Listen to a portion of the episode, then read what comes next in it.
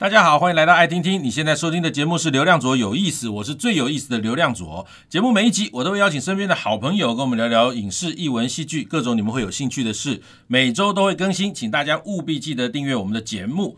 今天我们要聊的这部电影，应该讲对我非常的有意思，因为非常贴近哈，因为。呃，他的主演是我的儿子哈，然后我跟着这部电影其实也生活了一个多月的时间，就陪着他们一起工作，然后今天就要访问的是。无声这部电影，然后邀请到现场的是导演柯震年。对，嗨，大家好，我是柯震年。还有男主角我的儿子 刘子权。嗨，大家好。你很尴尬哦。不不不不，觉得还蛮好笑。就第一次被爸爸访问嘛。对。哦，真的耶。那我平常讲话不是这样讲。不是，讲话就是说，嗯。欢迎我的儿子刘子权之类，就比较平常会比较平平，就平一点点啦，平一点。这就是有表演跟没有表演的差别。嗯，所以那你现在有在表演吗？我平常讲话就这样子，对。好，那个今天访问无声哦，那无声对我们家来说是一个非常重要的一部电影哈。那当然，因为刘子权演出嘛，然后再来权权在这个电影里面的表现，我们都非常心疼。因为整个过程很辛苦，这个角色非常的复杂。然后导演柯贞年呢，我在现场看着他 一路这样拍到后制配音，那种简直快崩溃的状况哦，就是非常感谢这部电影的所有人哈。那今天要聊这部电影，那我先要介绍一下这部电影，在今年的五十七届金马奖呢，入围了八项哦。包括了最佳新导演、最佳新演员、最佳男配角、最佳原著剧本、最佳剪辑、最佳美术设计、最佳原创电影音乐，还有最佳音效。二零二零年的十月十五号上映。我想先聊一聊的，就是这部电影啊，因为我因为我看过了，所以我知道呃电影的内容。然后我想请导演先讲一下，当时候为什么会以这样一个题材，一个特教学校的一个案件。然后来改编成电影。我想要讲一点，这个跟其他访谈不一样的东西。就其实我很喜欢一部电影，叫《无人知晓的夏日清晨》。嗯，然后它其实算是一部文艺片。然后另外一部是叫《杀人回忆》，它是一部类型片。啊、可是对，可是其实。这两部片，我觉得对我在创作过程中，我觉得都影响蛮大的。但他们其实都是真人真事改编的，嗯哼，对。然后我那时候就，我记得我看完《无人知晓》的时候，跟《杀人回忆》的时候一样，我就是立刻 Google，立刻查，就是就是查那个案子，对对，就想说那后续到底怎么样？记得，因为《杀人回忆》是一个。呃，冤案就是他其实那时候没有找到凶手，对对，所以变成是我那时候想说，那后来怎么样呢？那现在凶手后来找到了吗？那为什么导演想拍这个电影？然后另外一个是看无人知晓的时候，觉得非常的沉重，因为他也是一群孩子，然后被妈妈抛弃，然后独自生活，但是生活却把他们逼到了绝境。但我觉得那时候很厉害，是在这部片里面，其实它这是一个非常悲伤的故事，而且你也会充满着。愤怒，因为一个抛弃孩子的母亲，嗯、但是在电影里面，你其实没有看到愤怒，你看到的是，呃，这群孩子，他们呃，就是兄弟姐妹，他们想要一起生活，他们不想分开，啊、所以他们隐瞒着说，哎、欸，我妈妈已经离开了，这样子，嗯嗯。嗯、不然的话，就是如果被被大人知道，他们可能就要被送到那个就是育幼院，对对对对，社福机构，对，这是部日本电影，对吗？对对对对对，那我也看过这部电影了，嗯，对，然后其实后来。我就会觉得是说，其实就会发现影像是非常有影响力的，嗯、对。然后当当然，他可能在从真实事件改编成电影或故事的过程中，他会可能会必须增加一点戏剧性，或者增加一些人物什么的。嗯。但是我觉得，嗯，它带有的力量很强大，所以可是，在台湾其实很少有这样子的电影，就是譬如说。去探讨我们的社会现象、社会议题的东西。我印象中，哈，我也跟朋友聊过，然后我们共同的觉得，但我们都是看过很多电影的人，那当然也在这圈子工作。他说，好像《无声》是台湾第一部的，呃，把一个社会案件然后改编成电影的第一部作品，是这样子吗？也不是，像譬如说以前杨德昌的《枯岭街》，其实、对对，其实也是。那只是说，我觉得在台湾。大家其实比较喜欢看美好的事情，比较喜欢温暖的东西、小确幸，Happy Ending，对对。其实对于那些比较伤、悲伤、比较沉重的事情，大家其实比较容易会选择转过身，不去看，嗯、去逃避。对，然后但我就会觉得，像韩国，他们其实就把这一块。做的很好，哦，非常好。像包括你刚刚讲的《杀人回忆》，还有我看了一部超级恐怖的叫《溯源》，啊，那是一个就是一个被性侵的小女孩。嗯、然后最近这个新闻在前一阵子还非常轰动，因为这个杀人凶手即将被放出来，嗯、而且他放出来之后就住在这个被害小女生距离一公里的地方，所以全韩国人就疯了似的，就是觉得不应该这样处理了。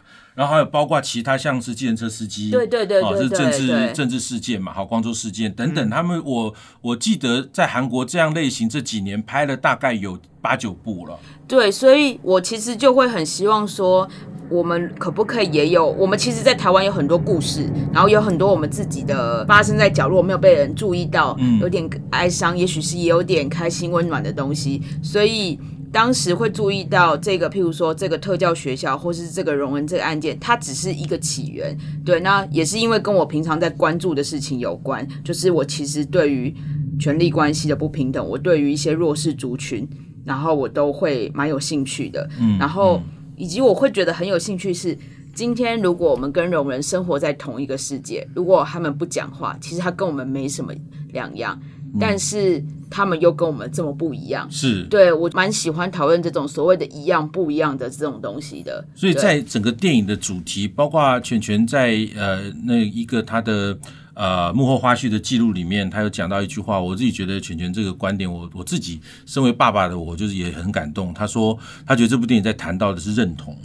哦，我我我自己在不管是跟着拍摄的过程，包括犬犬的前期手语的训练，跟这一些。呃，教授手语的聋人老师们的相处，哈、嗯，包括一些聋人朋友们的相处，到拍摄过程，然后更深入的去理解当年的这个案件的时候，我真的觉得，呃，这个片的主题，尤其在现在的台湾，是非常非常需要被看到的。我们怎么去认同别人？我们怎么样去接受一个跟我们不一样的人？我们怎么去理解跟思考一个我们不熟悉或是根本不认识的一个族群？他们到底想要什么，或者他们需要什么？我觉得这部电影，嗯，应该讲，我看完剧本的时候，我其实就非常非常感动啊，也入围了剧本奖嘛。然后我我非常非常喜欢，在开拍之前，那刚刚那个柯震年导演有提到了哈，就是你说台湾的观众都喜欢看到一些温暖的小粉红，哦浪漫的喜剧的。好，那这部片子其实是比较沉重的，比较稍微有一点点，大家可能看了预告还觉得是惊悚的，或者觉得一些不太舒服的。那你为什么在一个商业市场充满着这种？呃，开心快乐的状况下，你去拍这样一个题材呢？我其实还是会回到，就是我想要看，希望台湾有更多的，就是在创作上有更多的可能性。嗯、然后，当然是我自己小时候就很喜欢看那种推理小说，嗯、然后很喜欢看我家里的书柜几乎全部都是这种惊悚推理小说。嗯、对，然后主要我觉得原因是因为我喜欢猜。Uh huh. 对对，我我觉得一本书因为厚厚的，可是它如果有一个让你很想要探索的事情，到最后你会就是会让你一直一直想要看下去。嗯、所以我在创作上面，其实我可能这也会是我的脉络，我想要让观众一直看下去，是欲罢不能的，然后一路一路要去找到这个真相。对，对，所以其实容易我自己在创作上会有一层一层一层剥开的那种感觉，嗯、这是我自己也可能喜欢这样子的这样子的呃类型，所以我自己在创作上也会这样，然后。以及不太喜欢善恶分明因为我自己可能也不觉得，呃，善恶是分明的。我觉得人是很复杂的动物，是对对，就是好人他有时候也会做错事，但坏人他也会有恻隐之心。嗯嗯，对。然后我觉得去探究背后所有的可能性，或者是我们不要去给他一个刻板的印象，想打破这个刻板印象，其实也是这个故事想要做的。就是我觉得不要用我们。以为认知的去认定某些人或某些事情，这样子是对。然后在剧本里面，我印象非常深的，特别我在开拍前，我跟犬犬有讨论过剧本，然后我就跟他讲到了所谓善恶跟好坏，在这剧本里面有非常大的呃隐喻或者是意象哈，像是第一场戏电影的一开始，就是犬犬去追打一个老人，然后这个老人其实偷了他的钱包，但是因为因为犬犬演的是一个。呃，聋人，所以警察来的时候也都觉得是他打人。然后后来这个这个这几个老人的线到电影的后面的时候，犬犬演的这个角色叫张晨。张晨呢，他走经过一个巷子的时候，发现这个老人被一群小混混殴打。然后我就特别举了这个例子跟犬犬讲，我说其实一个坏人，他不见得一定是真的坏，然后也有其他的坏人会去会去欺负他。哦，这个老人欺负你，可以有其他坏人欺负他，所以整个整个电影里面一直在讲的就是霸凌者跟被霸凌者其实都有故事，都有可被同情之处，都需要我们去理解啊。那犬犬在拍这个电影的时候，我看了你在整个学手语的过程，包括嘉伟哈，就是也也是里面一个演员，然后也是会教导演员一些手语的一个。年轻人，应该还是大学生嘛？对，他住到我们家，然后我看你们在练手语了。这个电影对你来讲，因为也主也是你算是第二个比较主要的演出作品啊。是，你知道你记得那个时候你有个精神状况是很很奇怪的吗？哦，对，你会大量的呼吸，就是会用嘴巴，吸不到空气。对，他会吸不到空气，我还带他去看医生哦，我都觉得他生病。后来医生检查说，有可能因为过度焦虑造成的一个，我有点像精神官能症的一个表现啊。对。那你那个时候真的很紧张吗？就是在拍这个戏的时候，我觉得真的太紧张了。有紧张哪个部分？表演，我觉得主要是表演，因为当你不能讲话的时候，真的受限于很多很多事情，跟你表演的投射都会不转换到其他的地方。尤其我们那么不习惯用手或是用神情去代表我们自己表演出来的东西，嗯那我们必须去就不能用声音这个部分，需要用我们的手跟神情去做出来。当下那个角色需要做出来的事情，他们的情绪啊、嗯、情绪的起伏，以及他们的表情神情，都要把它做的很自然。所以基本上，我那时候就是表演课上到一半，我就觉得我怎么办？我怕我演不好，就开始一直呼吸，就是呼吸开始真的会是呼吸不到空气。嗯、但之后开拍不到，嗯，四天之后。嗯我就发现说，其实是我可以还蛮安心的在这个剧组里面，因为当我们在表演课的时候还没遇到这剧组嘛，然后发现这剧组其实很有趣，嗯、然后他们人都非常非常的好。嗯，我之后就发现说，虽然是拍戏也是一件很严肃的事情，但我觉得就是 let it go，我觉得有时候就好好玩，嗯、好好的演这样子。嗯嗯嗯，我觉得最重要的是要演戏是要开心的，要有成就感的。Okay. 那你跟那个柯导合作啊，呃，你自己觉得他是一个什么样的导演？就是你未来会碰到很多导演，你之前也碰过一些导演，是。那在你你碰过或或你想象中的导演，他是属于哪一种类型的导演？我觉得他是那种，我觉得会严格，我觉得会非常严格，不是，相对起来是还蛮严格的导演，但我觉得。他本身是非常爱这部电影，爱到一个我觉得是没有人可以比他爱国电影的那种感觉。嗯、他非常爱演员，嗯、他对剧的人都很好。我觉得他，我觉得导演真的很厉害一点是，真的没有人比他更爱这部电影，所以他真的很希望最后做的成名是能是能让大家惊叹，是能让大家觉得就是说这部片拍的意义跟故事非常非常的好。嗯，所以我那时候当下就觉得就是说，就是我没有看过一个导演那么爱自己的电影这样子。对，可可能之后都会有。我我自己很就常常会在访谈的时候，有人问我说：“那你为什么会选犬犬？或者是你在跟犬犬合作的过程中，就是呃，觉得他是一个什么样子的人，或是有什么特质？”嗯，其实我后来想，我都会觉得，我觉得他有一种，因为他很爱你，或是他很信任你，所以他会为了你，尽管譬如说他很累，或者他其实可能不是一个这么勤奋的人，但是我意思是说，他会希望他知道你很爱这部电影，所以他会。为了你，然后为了这部电影而努力，我觉得那个感觉会让你觉得很感动。我常常有时候，譬如说有时候全全累，然后或者是忘记了一些什么指令，就很想要生气的时候，但他会露出一种无辜或者是自责的时候，你就会觉得好，没关系，我们再来一次。所以没有全全，因为是我儿子，我太清楚他这种糊涂哈。嗯，然后他当然他他有某一种糊涂的性格在，相对的他。本质上面呢，有一些很可爱的地方啦，但是在拍电影这件事情上面，我自己跟了一个多月，我以一个爸爸就是在戏剧上是专业的父亲的角度上来看，总觉得他一直是有不足的地方。嗯，那每个人会说要求太多、太严格，可是没办法，因为就是爸爸嘛。嗯，我觉得不会。那你不会？你觉得不会吗？我正想问你说，我会不会给你很多压力？我觉得压力是不至于，但是大家都会觉得，就是说我是流量组的儿子，就觉得。你是不是应该传承我一些知识给我，或是会让我觉得，就是说啊，他是不是有教你一些技巧，让你演得更好？我有吗？你是有给我一些，我觉得技巧是有的，这、嗯、是注意事项你都有给过我，嗯、所以基本上我觉得我在片场里面被说什么不礼貌，或者是说你怎么会有这种想法的这种，基本上是没有的。你教我的不是正统的表演的规则，而是说要怎么在片场里面怎么当一个好演员。我觉得是你比较教我。简单讲来，我这因为我教的人总是我能把它整个合在一个主题上，就是价值观啦。我觉得我很注重的就是价值观，所以呃。在收听我们节目的朋友，如果你在从事一个工作，或者你对戏剧这件事情有很大的期待跟梦想的时候啊，我我我觉得你们要清楚一件事情，就是你做这件事情的价值观正不正确。如果你是假设你要当个演员，可是你的重点跟热情并不是在表演这件事情上面，其实应该检查一下价值观这件事情，你到底期待你变成什么样的人，获得什么样的东西。那我们在我在这圈子那么久的时间，我我看到太多人就是因为价值观的偏差，就整个歪掉了。所以我不是很 care 我的儿子全全他的表演能力，我比较 care 的是价值观。价值观正确的演员，他会在整个过程中自己去成长，自己找到养分。价值观偏差的人再会表演，终究到最后他是会越来越衰弱的，会越来越被人会被人家看破的，因为他。重点不在于对表演这件事情的热情哦，这是我我基本上的看法了。那那个柯导在导这个电影的过程，我我自己跟着所有的呃拍摄的状况，我都看见了。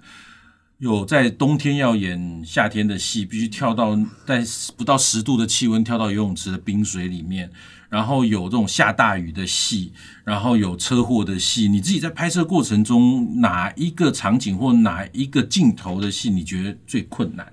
就是你碰到最卡关的？我觉得比较困难的是公车上的戏。就是公车是一个，就是一直在移动的。嗯、然后你也知道，我觉得在演戏的时候，其实我们会需要静下心来，就是不管是演员或者所有的那个，可是在一个一直造、一直一直晃动的环境，嗯、对，然后它有还有很多那引擎声，声音，对，然后其实操作上不是那么容易的，然后但是却要执行很难的戏，嗯，对，然后因为呃，例如譬如说一场短短三分钟的戏。可能我们要需要拍半天，拍一天，但是又有光连连不连的问题。然后我觉得，嗯，在车上发生的事情也都不是非常容易的事情。嗯、对对对，嗯、所以我觉得下水啊，或淋雨啊，因为也不是我在淋 所以我只是就想说，啊，就是哇，好，我想的都是哇，你们好美哦，就是身体湿湿的啊，好美哦。对对，所以那个。对，但是因为呃，戏剧难度上比较难的，我觉得是公车上的戏。可是出来的，我觉得效果是非常好的。就连犬犬自己在公车上的戏，我也觉得就是都是有出乎我意料之外的。对对对，尤其是这个电影啊，呃，有一个宣传的一个 slogan 叫做“校车上最后一排的秘密”。对，好，那这个是一个呃，整个电影里面触发。整个电影应该最大的一个转转折点啦。那公车的戏呢？呃，我在现场我也常看到，就是。好，来准备哦！演员都上车了吗？好，然后导演就排戏排戏排戏。好，来准备，我要出发了。他们就开出去，开出去呢。我们是在东北角那边，我记得海边，然后就会看到那车哗啦哗啦晃晃晃晃就出去了。然后可能隔了大概二十分钟半个小时吧，哗啦哗啦又回来了。然后每个人下来都是头昏脑胀，我记得还有人晕车。对对，就非常非常艰艰困的过程哦。就是你你没讲也没想到，我都会想到淋雨啊、泡水这种的。所以公车的戏，呃，我觉得很好看，我自己。看了觉得非常好看，然后呃，听众朋友可能在你们在看到跟无声相关的一些剧照或呃呃主视觉上面，也会看到公车的意象在哈，就那个影、嗯、那个画面在。那导演，你是什么时候确定自己要往戏剧这条路走的？好，因为我会这样问，是因为戏剧就是一条辛苦的路嘛。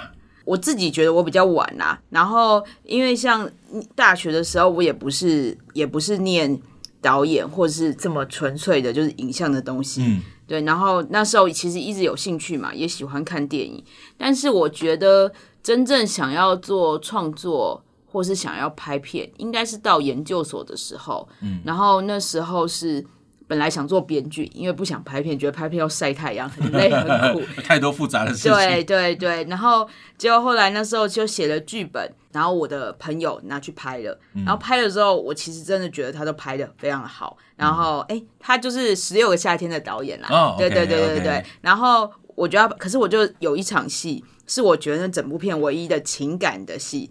他就拿掉了，然后我就问他说：“哎，你为什么要拿掉这场戏？”他说：“因为这部片其实有点黑色幽默，如果拿掉那，就留着那场戏，整个调性会很奇怪。”嗯，对。然后我完全可以理解，可是我就会有一种觉得啊，我的孩子被抛弃，对，而且长成不是我的孩子的模样了。okay. 所以我就想说，那如果我要让我的孩子变成我想象中的样子，那我就得自己当导演，他才能变成我想象中的样子。嗯、然后后来当导演。的过程中，就会觉得，哎、欸，其实，在当导演，我就在现场，其实算是整个创作里还算比较开心的一环，嗯嗯嗯、对，因为你其实有大家一起帮你承担这一切，然后大家一起努力的感觉，我觉得是很美好。反而是前期跟后期，我觉得都是比较孤独的。哦，对对对，就是包括看景、剧本会，然后整个技术协调对那些的，对啊，或者是我觉得我其实很喜欢跟演员。一起讨论戏，讨论剧本，然后我也很喜欢导戏这件事，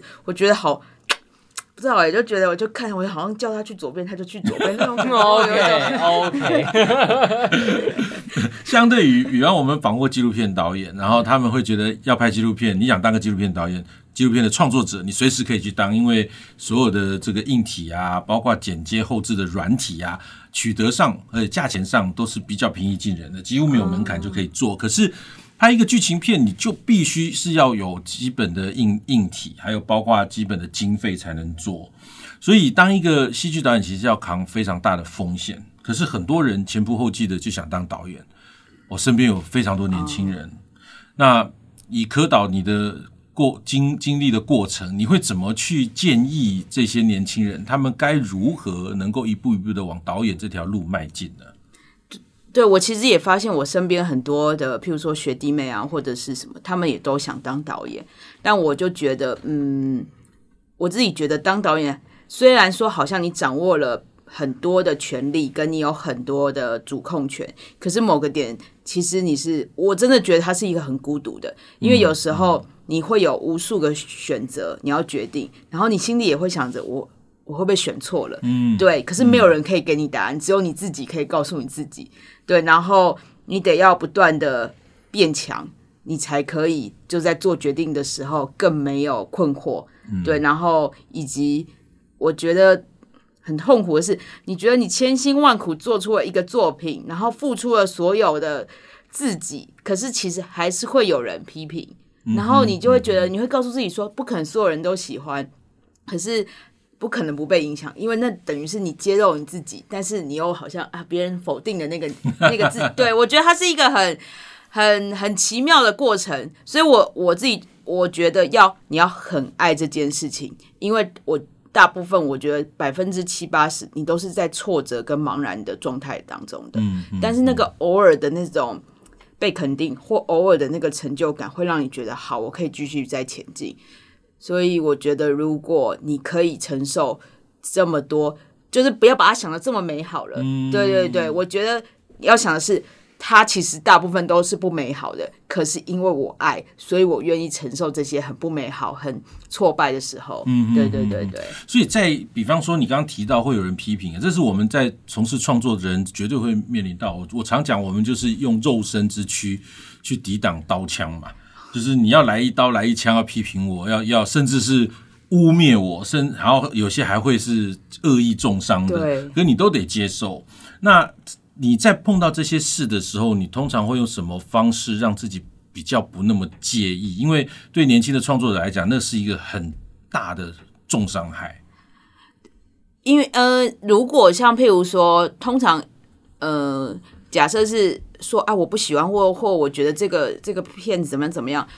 我如果是那些恶意的，我比较不会被影响，反正我就是听听就算。嗯、他就是想要伤害我，嗯，我反而是觉得他给了我一些建议，然后真的是我没做好的地方的时候，哦、对，那才是会让我觉得啊，对啊，为什么我不在剧本的时候多再努力一点？可是我觉得我也会再跟全全聊，我觉得嗯，有遗憾是好的。因为每次拍片、每次创作，你都是有遗憾，那个遗憾会让你下次变得更好，然后又有新的遗憾。嗯，对，反正我们就是一直在这遗憾中成长的。对，那我我觉得面对挫败的时候，其实有时候是，就是我自己觉得拍片的时候，如果你大部分都是开心的，那其实这部片可能不会太好。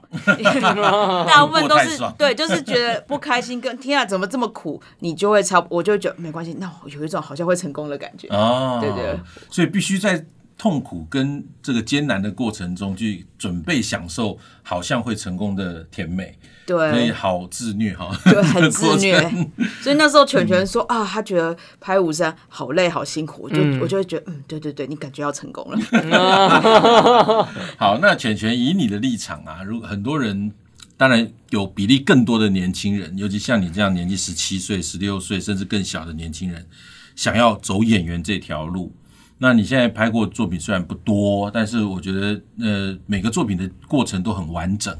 你会怎么建议这些人？他们该做好哪些准备？然后要要要有什么心理要做一些什么建设嘛？然后是真的很辛苦吗？天哪，好，我觉得像是你试镜的时候，通常都不要觉得你自己试的太好。因为这样子你才能打自己打预防针，被拒绝或者是被淘汰、被刷掉。OK，当初我在试无声的时候，我就觉得我自己应该没有试好，我就觉得好没关系。我想说先试试看。基本上我每次试镜就当做我跟导演就是让他认识我的那种感觉，让他们知道有我这个存在。可能这部片不是有我，但下一部还觉得哎，之前不是试过那个刘子权吗？可以试试看他的那种感觉。所以我觉得我试镜都抱着这种态度去试，到现在也是就是这样，就认识导演这样子。嗯，然后主要我觉得，当你接到就是一份工作，那你就要去珍惜，因为你真的不知道下一次工作在哪里。嗯嗯，对，我觉得演员就是这样子，很恐怖。你可能下一次可能就是半年、一年、两年、两三年都不知道下一次工作在哪，所以我觉得一定要珍惜好每一次的机会。嗯，再加上我觉得，当你在拍一部戏，累是一定的。嗯，但之后你要一定要等到那个成果，你就觉得一定不累。我觉得演员就是叫赚这种成就感，他才能继续一一次一次的前进。OK，这是我给大家的建议。好，那听完柯导跟全全的分享，就知道做戏剧这条路，你必须要有相当的自虐的性格哈。对，你要你要在痛苦里面找寻到快乐，然后必须借由你的热情去支持你在做的这件辛苦的工作，然后才有可能能够一路的往前。然后我常跟全全讲，表演这件事情呢，就是一辈子在追求永远不可能完美的完美。然后就像柯导讲的，每一次的遗憾都会变成下一次的进步的一个动力。然后当然下一次进步完之后还会有遗憾，所以这一些我们做不到的，我们的遗憾，我们不够好的，这一直会存在创作跟表演这件事情上面。所以所有想从事戏剧工作的人呢，请先做好心理准备，你必须要热情，然后你必须要懂得吃苦，你必须要懂得他会有成就感的，然后你的价值观必须非常正确的。好的，欢迎大家分享我们的节目，更欢迎订阅流量左有意思，有新的节目上线就会收到通知。我们下次见，谢谢全全，谢谢柯导，谢谢大家，谢谢，拜拜，拜拜。